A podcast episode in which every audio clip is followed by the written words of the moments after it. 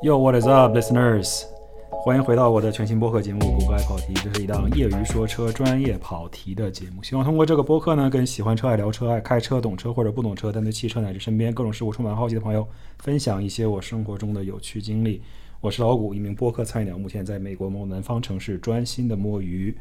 我们的播客呢，可以在 Apple Podcast、Google Podcast、Spotify 和小宇宙等播客平台收听到。如果你对我的节目呢感觉还不错，那么希望大家订阅、评论、参与讨论并转发。老谷在这里感谢大家的支持。那么按照节目惯例呢，开播之前我们今天先小酌一杯。今天要喝什么呢？今天我们喝的是一款比较啊大众化的产品，韩国的金露，韩国人最爱的真露烧酒啊，专门买了一个西柚味儿的，嗯，这个喝起来还有点水果的味道啊，清香。而且度数不高，只有十三度，嗯，喝起来也不会太容易醉。但是千万别被低度数的酒给蒙蔽了双眼啊！这种酒喝起来觉得像汽水一样，喝着喝着你就倒下了，啊，这种东西相信大家都体验过。啊，很清爽啊，感觉夏天喝一点这个真露的柚子味的酒。我这完全不是在打广告啊，我真的是自己生活中想到什么喝什么，然后就跟大家聊一聊。如果能给大家一点点灵感，想到说，哎，下次我也要喝点这个，OK fine，那真露 call me，我可以帮你们打广告啊。OK，今天我们聊点什么呢？现在呢是二零二零年的九月份，这个时间做过得可真是快啊，可谓真的是时光如水，日月如梭呀，一不留神呢，这个二零二零年的过去三分之二，虽然呢还没有到年底。说需要给这一年做总结的时候，但是呢，未来一年包括今年最后几个月的新车呢，基本上已经公布出来了。那么未来一年有哪些即将上市的新车特别令我感到期待呢？今天我就跟大家摆一摆啊，未来一年北美市场我最期待的十款车型。同时呢，我想跟大家顺带聊一下五款也是即将上市的新车，但是对我来说是完全不 care 的车型。我是非常认真的啊，这些车其实都不错，但是呢，我确实。找不到他们能够给我带来的一些刺激感。那以下信息仅供大家参考，希望大家一起参与评论，跟我一起探讨这个话题。OK，第一款车呢，就是其实已经上市了，但是呢，今年年底或者是明年年初的时候会交付一款全新的呃配置，也就是丰田的 Supra 手动挡。大家都知道这款车现在市市面上已经有的是自动挡。提供的是一个 ZF 采埃孚的八速自动挡，明年呢，它将会也是由 ZF 提供的一款六速手动挡，但是呢，据说丰田会进行自己的一些调教，所以呢，所有的它的手动挡虽然来自于同一个供应商，但是呢，它还会有一些丰田的呃特殊的印记在上面。这辆车呢，配置基本上是跟自动挡是一样的，大概三百八十二匹马力，五百匹，sorry，五百牛米的扭矩。手动挡的售价呢是五万三千九五百九十五，sorry，五万三千五百九十元起。当然了，这个呢，相信大家如果在美国市场买过车或者听过我上一期播客节目的，已经知道了这个车一定会加价。所以到了消费者手里呢，不但可能会比较晚，估计今年年底能拿到的人已经是呃非常非常早鸟了。明年的时候拿到应该是比较正常的。啊，相信呢明年还有新款，新款呢手动挡当然会继续推出了。呃，不论是今年款还是明年款，我相信，呃，车商加价应该是在所难免了。这辆车呢，手动挡希望明年上市的时候，我们能有机会去测试一下，也给大家一些测评的体验啊。但是自动挡呢，之前我是有试驾过的，呃，感觉其实非常非常的不错啊。对于宝马呢，我其实最近对于宝马颇有微词，因为我认为呢，近几年的宝马，包括近五年甚至六年以内的宝马。它都存在一个很严重的问题，就是什么？就是它的呃转向的手感啊，非常的模糊。不是说它转向不快，或者是说车的表现不行啊。呃，宝马的特点呢，就是它的车是真的快。你把它放到一个赛道上，或者一个直道上，或者任何一种测试的呃场景下面，它的表现是无可，它是没有争议的。但是呢，在它呃跑得很快的同时呢，它的方向盘的手感呢，似乎有一点点牺牲啊。这几代的宝马呢，最近都是，呃，所谓的 EPS，就是 Electric Power Steering，就是由电子助力转向系统来提供转向的助力。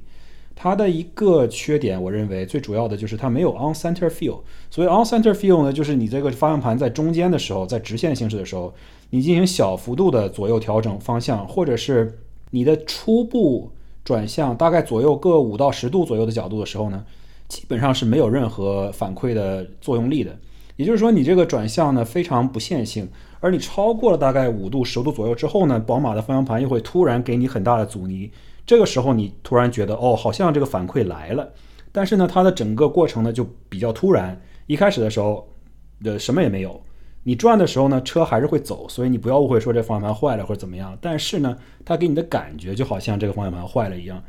初步转向的时候没有没有劲儿，没有劲儿，没有劲儿。然后突然你转向角度变大的时候，你突然哎劲儿来了，然后这个时候你就突然加很多力，这个方向盘才能够打过去。嗯，所以这一点呢，确实是最近几年宝马做的比较让人不是那么满意的地方。但是呢，我想说，或说回 Supra，我认为至少我试驾的这个短短的一段时间之内呢，我觉得 Supra 的这个转向系统的感觉呢，其实是要比宝马做的好一些的。我不知道市面上其他的车评人会怎么看这个事情。我认为可能丰田真的在里面调教了一些他自己的一些品牌基因啊，运动基因，它不像宝马的那个方向盘那么突然。呃，丰田 Supra 的方向盘呢，感觉要更线性一些，所以这个呢，我觉得是它的相相对于它其他的宝马同平台车型或者是同时代车型一个比较优势的地方。啊，说这么多，当然我也是在假设大家都明白啊，Supra 其实在底下呢，它是一台宝马，对吧？它发动机也是宝马的 S58，然后传变速箱也是由宝马的供应商提供。啊，整个车呢，包括内饰的一些科技配件啊、换挡杆啊、按钮啊，所有东西都是宝马的东西。啊，你坐在里面，除了这个方向盘上一个丰田标之外，你基本上感觉自己是坐在一个宝马的座舱里面。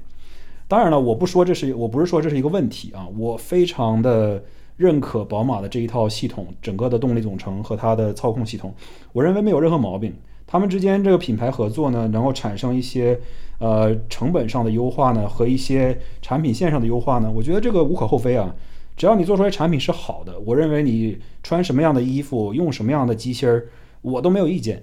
但而且呢，我想说的是，Supra 它当然了，外观上是它自己独特的一个卖点了，但是至少从它的转向手感上面来说，我认为它是比同时代的宝马调教是要优越一些的。所以我也特别期待未来。啊，丰田出这款 Supra 手动挡啊，手动挡好像只有3.0高配版本目前才有，所以它的售价相对来说比较高一些。未来呢，它会不会在2.0版本上也配手动挡呢？也许吧。我认为丰田之所以花了这么久才推出这个手动挡，至少已经过了一年多了吧。这个 Supra 上市已经一年多了，呃，而且这个车呢，它的本身的手动变速箱并不是一个新的产品，对吧？它还是一个很成熟的产品，跟宝马配合了很久了。所以我相信呢，可能真的是在过去这一年多的时间里面，甚至两年的时间里面，丰田是真的认真在调教这一款手动变速箱，然后让它能够符合他们对于这辆车运动的要求和换挡的手感。所以你别看这是一辆宝马车啊，它确实里面存在很多丰田的调教的成分在里面。这个车我非常非常期待，希望明年呢有机会能够试驾。接下来第二款，第二款呢也是一个已经公布的车型，据说呢今年秋季会在北美上市，但是呢，跟刚刚说的丰丰田 Supra 一样，这辆车呢估计也会出现一些延迟，而且呢交到客户手里，我估计啊也是会出现大范围的车商加价的情况。那么这款车是什么呢？就是本田思域 Type 二。Type 二呢在美国已经是第二代车型了，上一代呢。被人最大的诟病就是它外观呢太过于 juvenile，juvenile 应该怎么解释呢？就是太像高中生了啊！上一代的这个 Civic Type R 给人一种非主流的感觉，好像你穿的一个这种呃非常奇装异服，然后染的各种各样颜色的头发，还穿着一双滑板鞋，然后还纹着各种各样的纹身，不是那么的成熟啊！这一代的思域呢，就给人一种相对比较成熟的感觉，虽然说也没有说。真的出现一种成熟到年迈的感觉，但至少也是一种呃大学刚毕业的大学生穿着正儿八经的衣服准备去面试的感觉。好歹呢，你知道它还是有活力的，但是呢，你看起来相对来说呢，也要呃规矩一些。这个呢，其实我认为是一个比较好的发展。呃，这辆车现在呢是三百一十五匹马力，四百二十扭矩，在美国的售价大概是三万九千美金起。像我说的。也一定会出现加价的情况，所以也不要相信说哇，在美国买一辆 Type R 只要三万九，呃，它不会这么便宜的，相信我。这辆车呢，我觉得之所以期待呢，还有另一个原因，就是说上一代的 Type R 在美国已经出现了这一代 Type R 呢，它的测评和操控和驾驶感受，据说都是非常非常优秀的。我目前还没有机会去试驾试驾这一款车啊，我可以肯定是呢，本田它其实是一家非常善于调教手动换挡机构的一个公司。可以说，在所有市面上的车型当中呢，我试驾过的车里面，大概本田的手动挡换挡感是最舒服的，毫无争议的第一名啊。我认为他们的做到的东西，不知道他们在里面放了一些什么奇怪的配方啊。我觉得本田的这个换挡机构调教的确实舒服，而且每一档非常脆啊，每一档也不模糊，每一档呢也也没有任何的延迟感，也不会说给你一种呃很胶皮的那种呃拖泥带水的感觉，就是很脆。啊，而且每一档的手感都相对来说比较短，每一次档位变换的这个路程相对来说也比较短，就给人一种非常清晰、非常爽朗、非常脆、非常运动的感觉。所以说呢，也特别期待这一款 Civic Type R。第三款车同样来自于日本啊，也是来自于丰田公司，就是它的 Gazoo Racing GR Corolla。这款车呢，其实呃，它的一个姊妹版。叫做 GR Yaris 已经在某一些国际市场上上市了，包括在英国啊，包括在日本。但是呢，GR Yaris 不会进口到美国啊。相相反呢，他们会推出这款 GR Corolla，就是它看起来可能稍微大一些。它也是一个，虽然它是 Corolla，但它并不是一个三厢车，它也是一个两厢的 Hatchback 啊。但是呢，它会配备一款1.6升涡轮增压发动机，而且具有一个四驱系统。这个四驱系统也很智能，它带有自己的。呃，一些很独特的运动调教，它你如果在网上仔细阅读这款车呢，它的整个四驱系统其实是非常非常智能，而且非常非常高科技的。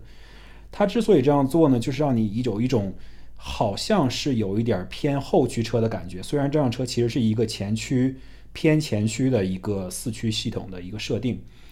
这款车呢，虽然只有一个小小的1.6升发动机，但是它能够。啊，输出三百匹马力和四百牛米，这是一个真的小钢炮的设定。美国的售价呢，据说是在三万七千左右起。它会推出一些特别版、限量的第一年限量车型，呃，售价是五万一千美金。这个车呢，一样的，因为它是一个非常小众、非常受欢迎，而且非常呃运动，专门针对一些汽车发烧友的车型呢。它一定会加价的，我相信，到时候很难真的能够三万七千美金拿到一辆这样的车，我相信。啊，这辆车呢，出厂标配米其林 Pilot Sport Cup Two 轮胎，你一听到这个配置，你就知道他们啊，这是真的非常认真，对于做这件事情非常严肃的，不是跟你闹着玩的。虽然呢，美国得不到这个 GR Yaris，但是能够得到 GR Corolla，其实也是很不错的。我们来期待一下这款车在美国的表现吧，我相信。只有丰田造不出啊，不怕它的车卖不出。接下来第四款车，这款车就不再来自日本了，而是来自于美国本土，是来自于通用公司的科尔维特 Z06。大家都知道，C8 科尔维特呢从前置后驱改成了中置后驱。那么它的 Z06 车型呢，历来都是它呃所有的 lineup 里面相对比较运动的一款。这款车呢，目前预计是二零二三年上市。啊，它配备5.5升的一个自然吸气平面曲轴 V8 发动机。那通用大家都知道，它的看家本领就是制造它的这种 Pushrod V8 发动机，是一个十字曲轴，但是是单凸轮轴的一款发动机。这款新的五点五升呢，他们完全改变了一个设计上的概念，更像是一些欧洲的这种超跑的发动机。它首先是平面曲轴。你就会听它它的引擎的声浪，我在这里给大家小小的播放一下这辆车的呃发动机的声音是什么样啊？大家听一下。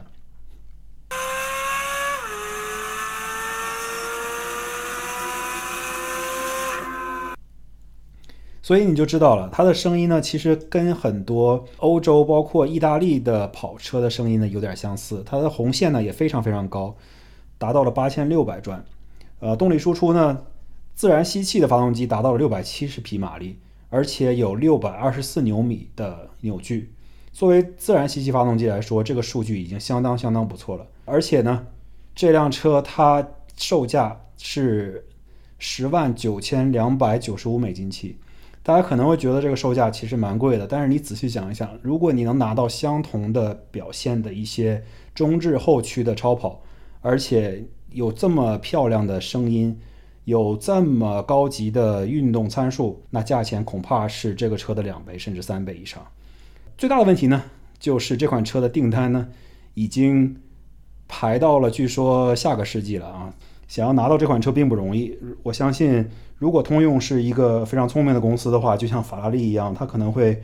我猜测它可能会搞一些这种，呃，对于它自己 VIP 客户的一些优厚优先待遇。也就是说，如果你之前买了很多通用的产品，比如说你已经拥有了科尔维特的产品的话呢，说不定你能够呃得到一些优先权。我也是猜测。但是呢，这款车也是一样，如果你下了订单，到时候也不保证它就会按照呃厂商建议的零售价把车卖给你。这么优秀的车子呢，而且需求这么大，生产的数量又有限，那么到时候加价估计也是在所难免了。This episode of the Low Traction Show is brought to you by none other than yours truly. Once again，我们的节目呢依然没有任何的赞助商啊，我们还是保持这个优良传统。呃，这一期节目呢，感觉发布的时间比平时稍微晚了一些。呃，主要是因为这个星期呢，这个周末呢，我们比较忙，在家里面时间比较少，大部分时间都在外面，忙着干什么呢？嗯，这周末，呃，可以跟大家汇报一个呃非常可喜可贺的事情啊，就是我们谷家又新增加了一个家庭成员。是的，没错，我们又买了一辆新车。所谓的新车呢，并不是一个全新的汽车，而是说是买了一辆。对于我们来说是崭新的一辆车啊！我太太她之前驾驶的是一辆呃菲亚特的呃一二四 Spider Abarth，它这辆车呢其实都蛮好的啊，一切车况都可以，但是唯独就是最近空调出了问题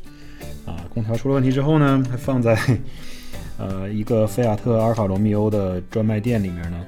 维修了三次，每次呢就只能保持大概。几天或者几个星期到一个月不等的时间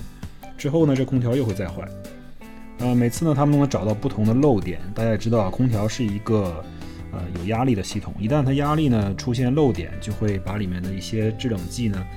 或者叫做冷媒呢释放出去。冷媒一旦逃离了这个系统呢，你这空调就没有效果了。所以，他每次呢，他们都能找到一些不同的漏点。呃，每次维修呢都。呃，一开始的时候，每次维修的成本都不高，啊，甚至有时候都不要钱，说啊，这只是几个小小的一些垫圈啊、管路啊什么的，我们就不要你钱了。你这车还挺新的。然后最后一次呢，发现问题好像比较严重，好像最终的结论是说，这个空调的蒸发器好像出现了问题，需要更换。空调蒸发器呢，这个换起来就比较麻烦了，需要把内饰基本上都要拆掉，所以这个需要的时间和成本都比较高一些。现在这个车呢依然没有拿回来，所以我太太最近一个月的时间差不多都在打车上下班，这个成本其实也不小，而且打车上下班毕竟也不是那么方便啊，安全上也不是那么的安全，所以呢，最终我们还是决定买一辆新车。这辆车买回来之后呢，这个菲亚特就准备出手了。哦，对了，说了这么半天还没有介绍这个新的成员是谁啊？我们新买了一辆是2020年的准新车，它大概只有。七千英里左右的里程，这是一款宝马的 M 二四零敞篷车，啊，这款车呢也是后驱版本，并不是四驱版本，啊，配备一个自动变速箱，呃，本身是一个四座的一个敞篷概念，二加二的一个敞篷，空间呢比之前的菲亚特其实要宽敞很多了，而且动力呢也是强了差不多三倍左右，嗯，因为之前的菲亚特可能只有一百多匹马力，现在这个车呢有三百多匹马力，操控上像我刚才已经。说了，这个宝马呢，它在操控上确实存在一点点的转向手感问题，但是除此之外呢，动力非常充沛，驾驶起来也非常的灵敏。宝马发动机的一个特点就是它喜欢把自己的输出功率水平往低了说，啊，他说他自己是三百四十匹马力，说不定这个马力实际上要比这个高一些。很多实际操作的感觉呢，都是能够体现出它的马力确实是说少了。呃，目前这个车呢，在我们家也只开了几天，等到我们有更深入的一些了解，开的时间稍稍微长一点之后呢，可以给大家做一个更深入的测评。那今天这个小小的休息时间呢，就到这儿。Now back to the show。OK，刚刚说了四款车呢，其实都是内燃机车，也就是所谓的 ICE 汽车。我呢，并不是一个纯粹的只看内燃机车不看新能源车的一个人啊。我这个人对新能源车，别看我是一个所谓的 petrol head，但是我对于新能源汽车其实也是非常关注的，而且我对于新能源汽车也是抱着一个非常接受和欢迎的态度的。我认为呢，这个新能源汽车，尤其是纯电动车呢，确实在运动上、运动性能上面要远高于很多内燃机车现在能达到的层次。呃，所以我也非常期待它能够带来一些更好的产品给我们。接下来说的第五辆车呢，来自于呃瑞典 Polestar 的 Polestar 3。Polestar 3呢是一款它的小型 SUV 或者叫 crossover 车型，据说呢是今年十月份会上市，但是呢目前来讲市面上的信息还非常非常的少，就连官方发布的媒体信息呢也是少之又少，所以我认为这款车可能会出现一些延迟。估计会在明年的春夏季左右上市，呃，目前连公布的售价都没有啊。媒体猜测大概可能是七万五千美金左右。它的电池啊、电机啊、里程啊，暂时都不知道。但是重点在于什么呢？重点在于我特别特别喜欢 Polestar 公司的设计。我认为他们的设计呢，既前卫又简洁又干净，但是又非常非常的好看。它给人一种。又干净又凝练，同时又有一点性感的感觉。你你，也许我对于北欧的东西有一点个人的呃偏向啊，毕竟我开了一款瑞典的这个萨博的汽车啊，而且 Polestar 呢，Polestar 虽然 Polestar 一我没有试驾过，因为 Polestar 一是一款混动车啊，它是一款混动的 GT 轿跑车。Polestar 二呢是一款其实很亲民的四门小轿车。呃，我是试驾过的，我觉得 Polestar 二是非常非常不错的一款产品，尤其是它的偏运动设定的一些呃款型啊，从运动表现来说不输一些同呃同级别的其他车型，再加上它本身呢是以安卓汽车系统为基础打造的一个车内操控环境。所以它整个的 infotainment，也就是它的娱乐系统呢，其实完全是来自于谷歌的这套生态系统。所以你用手机，比如说你是用谷歌的手机的话，这个系统的连接和兼容性是非常好的。还有一个重点就是说，这款车呢，Polestar 3呢会在美国境内生产下线，也就是说呢，它可能会符合拜登政府颁布的这个 Inflation Reduction Act 里面关于新能源汽车的 tax credit 的一些要求。大家可以回听一下上期节目啊。我是我有具体讨论过它的这些要求是什么，所以这也是一个它比较重要的卖点啊。我试驾 Polestar 二的时候，我认为它的车呢本身续航里程没有问题，造型也没有问题，车子除了重一点以外，操控也没有太大的问题。对于城市里面的人呢，日常驾驶的需求是完全足够了，而且它的空间也比较大，你去买东西啊，或者是载着一些乘客呀，都很方便。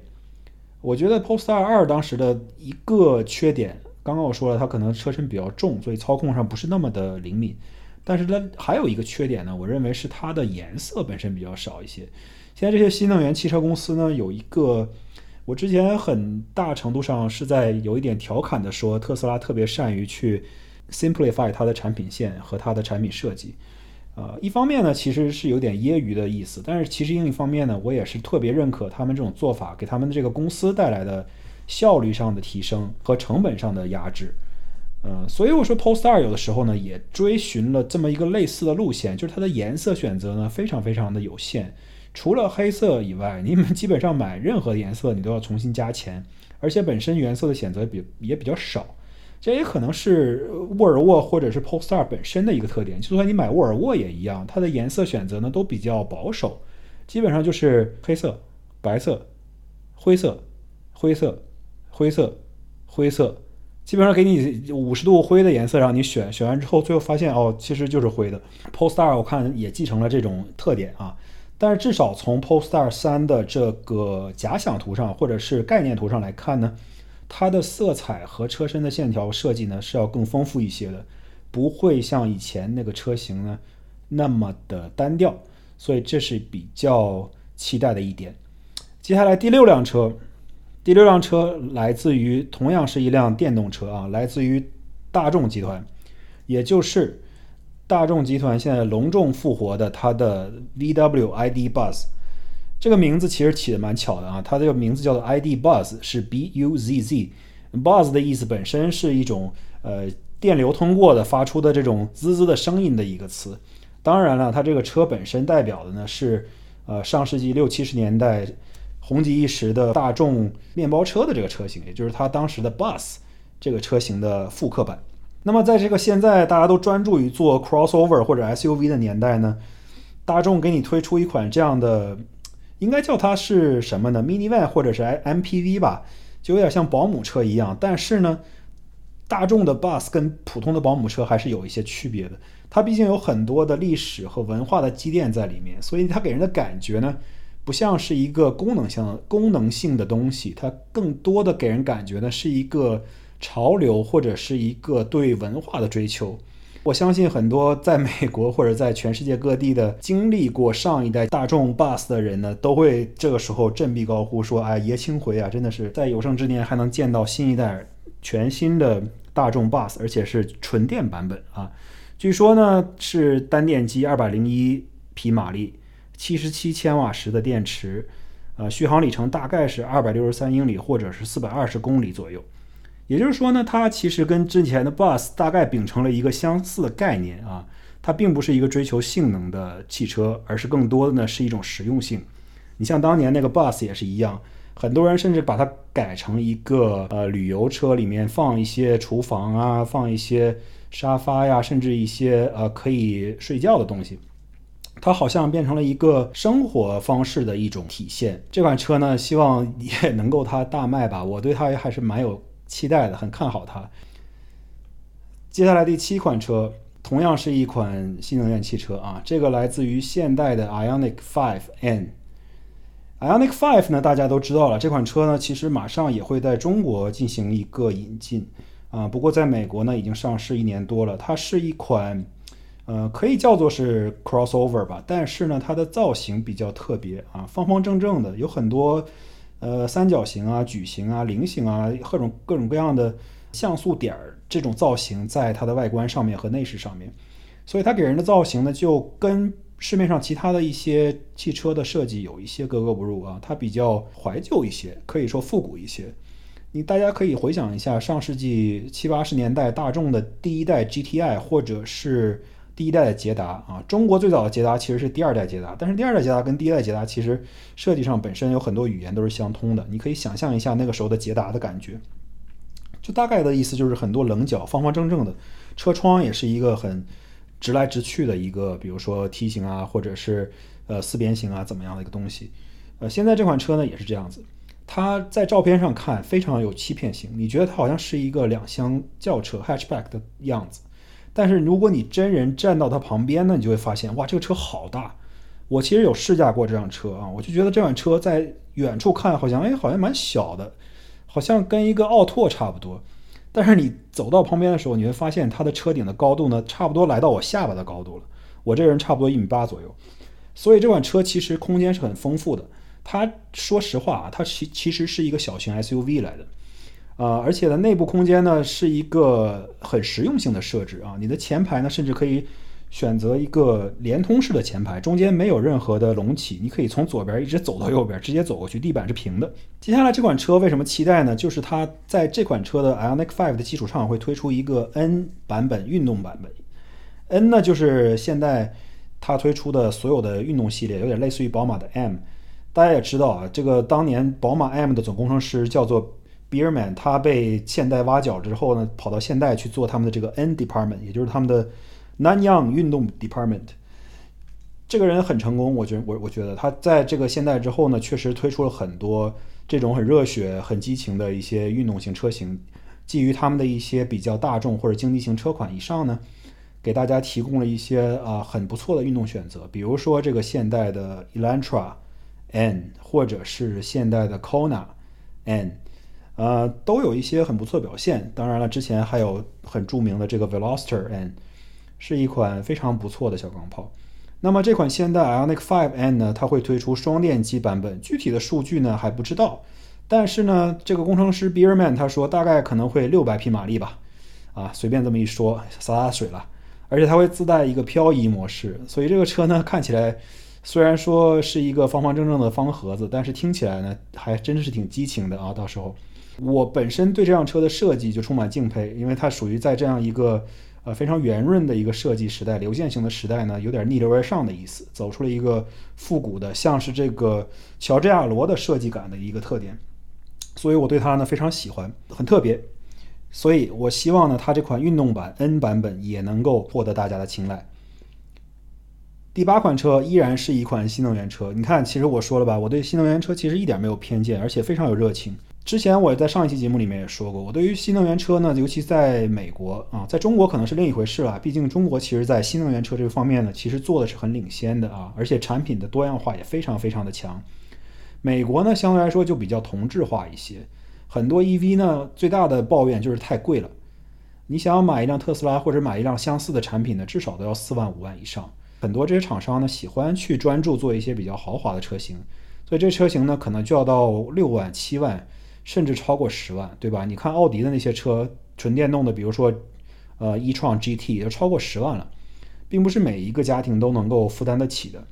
那也就说到了接下来这第八款车，我非常期待的是什么呢？是雪佛兰推出的 Equinox 探界者 EV。这款车的特点呢，其实没什么特点啊，但是我认为它之所以值得期待呢，其实就只有一个原因，就是它便宜。据说呢，起售价只要三万元，就凭这一条，我觉得 GM 就已经是在呃做出了很大的一个变革了。这款基基本款的三万元左右的车呢，也能够达到二百五十英里或者四百公里左右的续航，比最便宜的日产 Leaf 呢或者 Mini 的 EV 呢，这个续航里程都强太多了。所以我觉得，如果它真的能够保守住它的这样一个便宜的售价，能够给所有的美国客户带来一个这样非常非常经济，但是又非常非常实用的一个选择的话呢，我相信这款车是非常成功的。接下来第九款车，第九款车我们回归一下这个内燃机车型啊。这款车呢，其实我说我很期待明年会上市，但是呢，多少它的前途是有一点未知的啊。因为这款车是什么？是马自达六。大家都说马自达六其实有什么特别的？你为什么会期待呢？不就是一个普通的四座轿车吗？不是四座轿车，四门轿车吗？呃，这款车呢，其实。很早以前也已经在中国开始销售了，在中国也有很多年的历史了。呃，我在小的时候其实也挺喜欢这个车的，家里面还差点就买这个车了。马自达本身这个公司呢，就给人一种非常不错的感觉，因为它在设计上和它的配置上呢，通常是在同级别、同价位的车中呢是比较出类拔萃的，尤其是它使用的一些材质，尤其是内饰的材质，你会感觉它是有一点。呃，跨级去跟其他更高级的车去竞争的一个意思。你包括你看马自达三，包括你看这个马自达 CX 系列的 SUV，它的价格往往给你带来一种这是一个廉价 SUV 的价格的感觉。但是你一旦坐到它的座舱里面呢，你就会觉得哦，它使用的材质，包括它的所有东西的触感，都会觉得哦，原来这个东西其实是一个非常。高级非常 premium 的一个配置，但是为什么特别期待马自达六呢？是因为马自达之前放出风声说他们打算生产一款呃直列六缸的马自达六后驱版本，也就是说它会把这个车本来是一辆前驱车改成纵置后驱的一个设定。那这个就很有趣了，因为这种纵置后驱的设定呢，通常是德国运动车才有的，比如说宝马，比如说奔驰，他们才会有的这种一种设定。尤其是宝马，宝马最出名的很多都是它的六缸机，包括它的三点零升六缸机，包括它的呃很多 M 车型里面都使用的是直列六缸机。马自达如果推出这样一款车型，呃，配备马自达的这些发动机技术呢，我相信它一定是一款非常经济省油的那个发动机机型来的。它这样做呢，就会给人一种感受，就是 OK，原来你的看家本领不只是做马自达 MX-5，你还可以做一款前置后驱直列六缸。轿车的一些本事，但是呢，就在今年年初的时候，上半年的时候，他们的总工程师又说啊，这个车可能不是那么着急做出来了，因为毕竟现在轿车也卖的不好。大家知道，全球范围之内还是 SUV 和 crossover 车型卖的量比较好。具体内容呢，可以听一听我关于 crossover 的一些评论，听看一下我第一期节目。如果他真的是这样想的，我不知道他这个事情，因为他并没有。官方的一个透露任何的信息，只是通过这个总工程师的一次采访，他提到了说，我们非常想做这个车，但是呢，由于这个市场上的需求呢，主要集中在于 crossover 和 SUV，所以这款车到底能不能做得出来呢？还不知道。现在听起来呢，这个车的前途也是有点未卜。啊，我是真心希望他们能够去做一个这样的产品，能够吸引一些更喜欢运动四门轿车的一些人的追求。他真的做出来的话。我相信肯定会有它的市场，它有它的市场，但是它不会成为马自达最卖座的一个车型了，这是肯定的。但是无论如何，我觉得马自达本身就是一个不太走寻常路的公司，它也有它自己的坚持，所以我希望它能够把这款车做出来。接下来第十款车，第十款车呢，我在这里加入了一个外卡选手啊。我们想到了什么？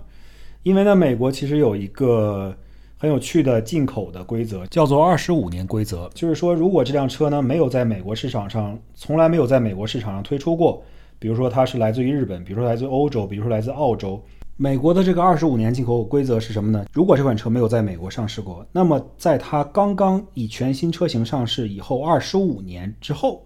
才可以在美国进口或进行上牌。那么就出现一个很有趣的现象，就是美国现在有很火的这种 JDM 文化。这些 JDM 呢，所谓的 JDM 就是 Japanese Domestic Market，也就是说只对日本当地市场推出的一些车型。他们呢，在二十五年以后，通通来到了美国，在美国又重新的火了一把，翻红了一把。流行的一些呢，比如说呃 R32 那一代的 GTR，或者是 R33 那一代的 GTR。紧接下来未来两年呢，还可能出现 R34 这一代的 GTR 进入到美国。这些车的价钱呢，也是非常非常的高。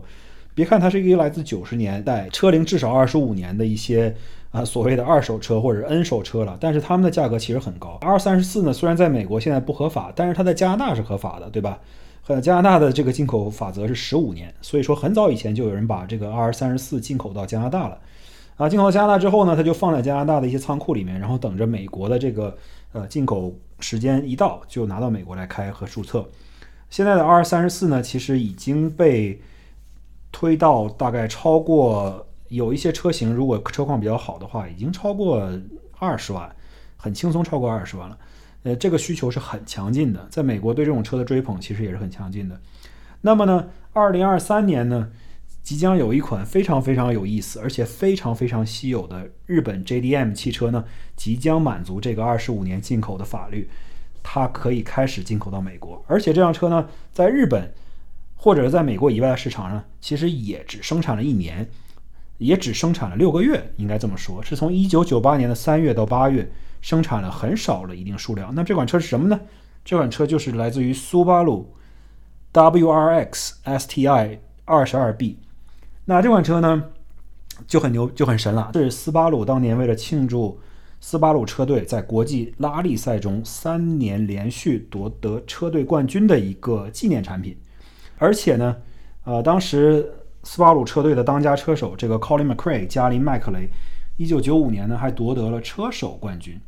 当年的三五的斯巴鲁拉力车队，大家还记得吗？三五烟就是那个三五，他们在车上有一个很明显的三个五贴在他们的门上。后来这三五变成了三条曲线啊，而且呢，车有一个非常独特的蓝色涂装。还有当年参加拉力赛的这个呃 Colin McRae 驾驶的车子呢是。蓝色涂装，三五赞助加金色的轮圈，是一个非常非常呃独特的一个 配色和样子。你一看你就会知道啊。当时呢这一款纪念车型呢，呃有点像是一个所谓的这个 homologation special 了，就是从呃为了赛道而生，然后呢就是因为呃拉力赛的一些规定，你必须生产一些相应的呃民用车的版本，才允许你这个车参加拉力赛。当时呢，日本斯巴鲁就是为了这个事情呢，生产了四百辆这个车，二十二 B。当时海外最初呢，一共只有二十四辆，十六辆在英国，五辆在澳澳洲，还有三辆原型车是用来参与车展和研究的。那么日本本土呢放了四百辆。后来呢，英国有一部分非官方进口的车，大概五十辆左右。那么在英国呢，其实就相对有一定的存货，但是在北美呢，当时是没有分配到任何配额的。它是一款2.2升的水平对置四缸发动机，发动机的编码叫做 EJ22。如果大家对于斯巴鲁这个品牌，包括对于斯巴鲁的这些改装非常感兴趣的人呢，一听到 EJ 二十二，一定是非常兴奋的啊！这是一个非常非常成功的，而且在于斯巴鲁这个改装圈里面非常知名的一个发动机的型号。在这款车里面呢，这个发动机拥有七千九百转的红线，两百八十匹马力，三百六十二牛米的扭矩，百公里加速呢，当时并没有一个官方的数据啊，但是当时呢。据斯巴鲁在澳大利亚的工程师透露说，他们私下测试这款车百公里加速的时间呢，大概是三点九秒。三点九秒，大家稍微思考一下这个数字，千万别忘了，这个是在一九九八年啊，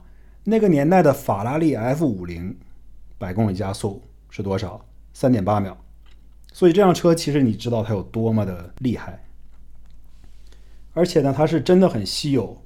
呃，特别巧的是前两天我自己去逛一个二手车行啊，在迈阿密这边逛一个二手车行，呃，我说它是二手车行呢，其实也不是很恰当啊，这个店呢更像是一个小型的博物馆，我认为，因为这是一些非常非常痴迷于汽车收藏的，来自于。阿根廷的一些有钱人，他们在阿根廷本身也是做汽车生意的，他们可能在那边有很多的这种，呃，汽车的 4S 店啊之类的。他们在迈阿密呢就开了这样的一个收藏加销售的一个小的商店，他们存放了很多特别特别经典的车型，各种各样的老式的这种 Air Cool 保时捷啊，各种老的法拉利啊，包括各种各样的经典车型。存放了好多，我当时去看的时候，给我看的这个直流口水啊，开心的很。其中呢，他们这些藏车里面呢，就有一辆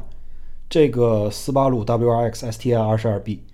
我当时还拍了一小段视频啊，我当时非常非常的兴奋，而且它真的是二十二 B，不是说改装仿造的，或者是呃所谓的一些 continuation 车型，而是真的是原装的一款二十二 B 右舵车。呃，说这个车呢，现在在美国。有一些拍卖已经在拍卖行上出现了。最近的最贵的一款车呢，可能已经上到了大概三十万左右。对的，是三十一万左右。所以你就可以想象这款车的市场价值有多么的强劲。等到二零二三年呢，这个车就可以上牌了，合法的在路上上牌了。如果哪位正在寻觅相似的这种产品的老板，对这个车感兴趣的话呢，联系我啊。至少在迈阿密，我知道是有辆现车正在销售的啊。如果你感兴趣的话，我可以给你介绍。这个真的不是一般的东西。OK，那我们先休息一下，然后呢，我们来讨论一下有哪些车型即将上市，但是呢，其实一点也不 care 的。希望给大家一些呃有趣的分享。马上回来。那我们刚刚聊的呢，是未来一年北美市场我最期待的十款车型。说完这些呢。我接下来还要聊一下即将在二零二三年登陆北美市场的五款车型，它们呢可能各有各的特点，甚至一甚至是一些非常知名的车款，但是呢，对于我来说却实在是打不起兴趣来，各有各的原因吧。啊，接下来听我给大家简单并列举分析一下这些车型。首先，并不期待的车款第一名就是法拉利的 SUV，叫做 Pure Sangue。大家都知道，SUV 车型呢，现在是各大知名车厂的赚钱法宝。兰博基尼自从出了这个 Urus 之后呢，在这个浮华虚荣且如此有钱的迈阿密呢，基本上每一天出门，你一定会见到一辆兰博基尼的 SUV。所以说，不得不承认，这是一个非常非常成功、非常非常有潜力的市场。那么，法拉利呢，做这样一件事情，从它商业的角度，从它赚钱的角度，啊，我觉得。我们不能否定它，这是一种策略，商业上的策略。但是呢，我实在是没有办法去接受，呃，法拉利制造 SUV 这样的一个事实。而且，不管这辆车将来有多么的漂亮，性能有多么的高超，我都没办法去很好的去接受它是一辆法拉利这样的事实。这个是纯粹的一个精神的概念上的洁癖吧，也不多说了。总之呢，这款车即将上市，我相信它一定会大卖，很多人非常期待这款车的到来，也希望它能够成功。但是呢，对于我来说，确实，唉，就不是，嗯，不是特别的让人觉得，呃，感兴趣的一辆车，让人觉得有一点点的，呃，不舒服。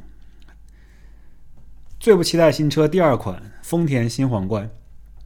大家都知道啊，这个皇冠呢，其实在呃中国市场，包括在日本市场，其实是蛮成功的一款车型。它本身呢是一款丰田旗下，而不是雷克萨斯旗下。注意，这是它丰田本身的一个品牌车型。呃，丰田旗下比较豪华，相对来说空间比较宽敞的一个行政级别车。啊，在中国呢，其实尤其在中国北方，这个车也是比较受欢迎的。啊，至少在我生活的地方呢，我经常能见到这个车开来开去的，而且我也坐过这个车，我觉得非常非常舒服。啊，在美国呢，这个车其实一直没有，或者叫这个品牌一直都没有没有在北美市场出现过。呃，之前呢，呃，有很多人从日本进口这个 JDM 版本的皇冠，啊，都是九十年代的车型。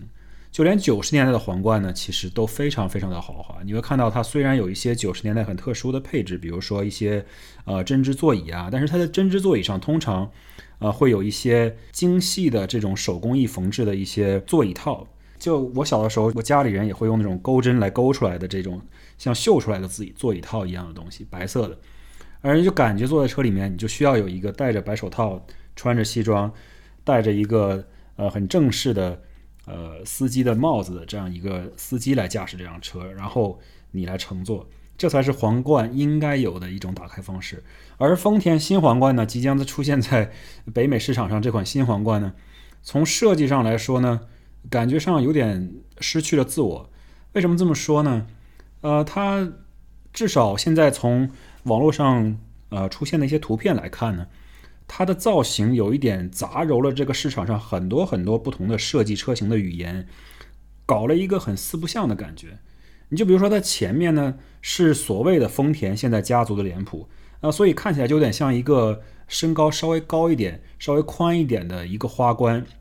然后它的尾部呢，由于它有一些呃这种曲线的，在后备箱开启处有一些曲线的造型，它就看起来有一点像美国的这款新的电动车叫 Lucid。后备箱的这种曲线，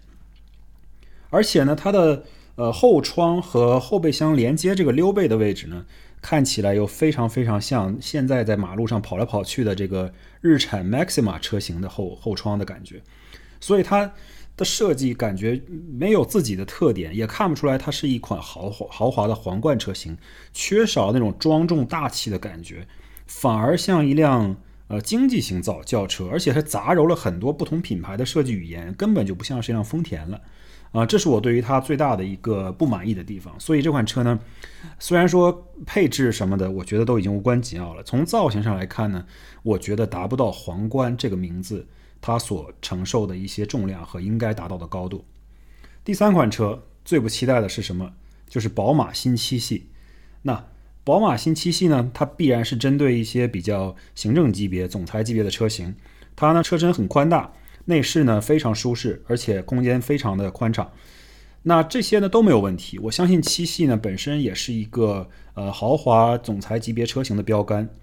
这里面存在两个问题，是我对于这一代新七系非常不满意的。第一个问题就是它总裁级别的车身的身材呢，就跟它所搭载的总裁一样，身材越来越走样。尤其是那张又厚又大的前脸，设计概念可以描述为一个胖子去吃自助餐，想把所有东西全放到自己的盘子里面，一口气吃光。最后呢，好像是猪八戒吃人参果，囫囵吞枣，全然就失去了滋味。你也不知道自己吃的是什么。最后呢，只得到一个结果，就是脸上增加了很多横肉。这就是这款车前脸给我的感觉，它杂糅了很多不同的元素。啊，又是分体大灯啊，又是前脸这个双肾造型，而且它要做的很高很厚，看起来有一种这个劳斯莱斯的感觉，因为车很厚，呃，失去了过去经典的宝马七系那种看起来非常英俊的潇洒的感觉，流线甚至有一点点 sleek 的这种造型，现在就变得又肥又大，然后毫无灵感。这也是我对宝马新七系的一点，这是第一点对它的诟病。那么第二点是什么呢？第二点就是说，它的一个选装配置可以在后排放置一台超长的、超宽的大屏幕，坐在后排呢，就好像在看家庭影院一样。本身这个功能呢，我相信没有问题，很受欢迎。但是我实在是对于在汽车里面通过来加装越来越多、越来越大的屏幕，来体现这个车的豪华和科技感这一种趋势，表示非常的无奈。我只想说。屏幕越多，或者是屏幕越大，或者是屏幕的清晰度越高，你在车里面可以玩游戏，可以打 PS，或者可以看各种各样电视剧、电影。这并不能完全代表，呃，这个车就高级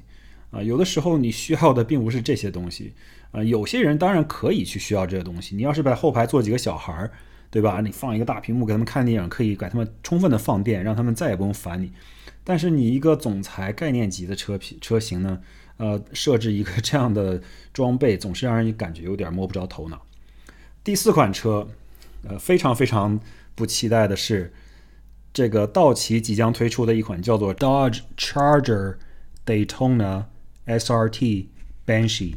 What the is that？这名字简直长的像裹脚布一样，又臭又长。首先，大家知道这车是什么？这是呃，道奇本身是一个非常肌肉的一个汽车品牌，一直强调的都是那种呃。非常暴力的动力啊，烧胎啊，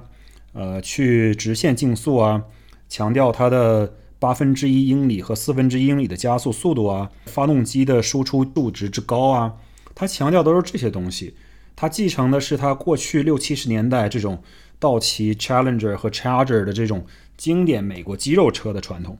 那么现在呢，由于大家都走进了下一个电气化的时代，那道奇自然也会推出它的。EV，那首先 EV 产品，EV 的产品我觉得没有问题，也蛮符合它这个品牌的调性的。毕竟你强调的是加速，你强调是动力，你强调是操作的快感，你强调是推背，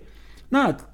EV 完全可以满足你这个要求，这是一点都没有问题的。但是呢，我觉得它在这个车型上最大的问题就是它做了一个画蛇添足的操作，它给这个车呢配了一套假的八缸发动机的排气声音。而且还配备了一个假的变速箱，就是说它不光没有这个换挡的需要，它甚至给你，因为你大家都知道，很多 B B 呃电动车其实是只有一档一个车速，就是 That's it，不需要任何的变速箱，因为你变速箱的目的是为了让你的发动机能够持久的输出它在峰值扭矩下的一些动力输出。那么电动机并不存在这个问题，它从一开始到最后，它都可以输出它。最高值或者接近最高值的扭矩，所以它完全不需要这个东西。现在呢，你给它放了一个假的变速箱，就好像是你在有一些换挡的手感和换挡的操作，完全没有任何必要。你还要在车上配一个假的这种汽油机的声音，这就让人很奇怪了。按理来说呢，你电动车你想放什么样的声音都可以，甚至有些电动车其实是政府规定你必须放一些声音出来，不然的话路人可能听不到你。所以我觉得你甚至可以这样，你不如在你这个 Banshee 的这个喇叭里面放第八套广播体操算了。我觉得你放第八套广播体操，都比直接放一个 V 八的假声音要好听多了。放个第八套广播体操，至少人听着还有点幽默感，对吧？我们中国人听着好歹还觉得有点怀旧嘞。你这个车之于 V 八的关系，就跟环球影城里边侏罗纪公园与真的恐龙之间的关系一样。都是一副假皮囊加一个扩音器，所以我想对这辆道奇公司的总设计师 Mr. Ralph Gills 说一句：“I know you can do better than this, man.” Ralph，他从九十年代开始就在 FCA，也就是现在的 Stellantis 工作。目前呢，他是车型的设计的总负责人，尤其是对于这个品牌旗下所有的运动车型，他应该说是有很大的权利的。他之前呢。在他手下出来的车型有哪些？你要想想，包括 Dodge Viper 蝰蛇这款车都是出自于他手。如此拥有运动车型设计经验和管理经验的一个人，能不能别现在整这一出挂羊头卖狗肉的事儿？这个非常不像是你们道奇或者是 Ralph Gills 应该做的事情。接下来第五辆车，第五辆车，我觉得可能大家都已经。说的不厌其烦了，那就是 Tesla 的 Roadster 和 Cybertruck。我记得呢，在很久以前我就听了一道新闻，说二零一九年 Cybertruck 会上市吗？问号。这个问号一打就打了三年，到现在依然没有见到一辆量产车的影子。所以就只能说一句：上特斯拉同学，你收了这么多客户的订单的钱，你到底什么时候能把车拿出来？每一年呢都会说这个车即将上市了，但是最后你是上坟烧报纸糊弄鬼呢？啊？关于特斯拉呢，其实我有很多话想说。今天这期节目呢，已经做到最后了。我觉得可能需要更多的时间去仔细的说一说特斯拉的一些是是非非。我对特斯拉这个品牌呢，其实没有任何的意见。我觉得它是一个 revolutionary 的一个品牌，它的产品呢是一个 revolutionary 的产品。但是呢，我觉得作为它的领导人，也就是 Elon Musk。它在于管理和宣传这个企业的上面呢，确实是存在一些值得争议的地方呢。那接下来呢，我可能会花一段时间好好整理一下资料，然后做一期专题来好好的跟大家摆一摆特斯拉的事情。OK，那今天的节目呢就先到这儿了。如果你对这个节目呢还感兴趣，那么我希望大家多多支持、评论、订阅，啊，标记为喜欢。如果你觉得我做的还行呢，希望大家能够把我的节目分享给你的朋友，分享给你身边需要的人，说不定就有哪个朋友他通过我的节目能学到一些东西，对于他平时的呃用车呀、买车呀，或者是汽车生活能够提到一些小小的帮助，那我都会感到非常的欣慰和感激。好的，今天就先到这儿，感谢大家的收听，下周见。